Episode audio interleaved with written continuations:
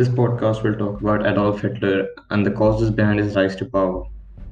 Hitler came during such a period when the dignity and pride of the German people were totally shattered due to the loss in the First World War and the signing of the humiliating Treaty of Versailles by the German bureaucrats who were came to be known as the November Criminals. The losses suffered by Germany during the First World War, the guilt clause of 132 billion marks imposed by upon Germany by during the Treaty of Versailles, and the world economic depression due to the Wall Street crash caused an economic meltdown within Germany. Money became worthless. There were wage cuts, unemployment, poverty, and homelessness on an unprecedented scale, for which the German population and the Nazi Party blamed the leading Social Democratic Party for. As the conditions worsened, Hitler and the Nazi Party took every opportunity to criticize the Social Democrats and promised to build a strong nation, undo the injustice of the Versailles Treaty, and restore the dignity of the German people if they were elected. The Nazi propaganda machine led by Joseph Goebbels introduced a new style of politics.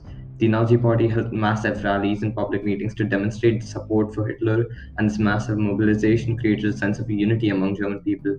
They propagated Hitler as a messiah, as someone who would build a strong nation, undo the injustice of the Versailles Treaty, and restore the dignity of the German people.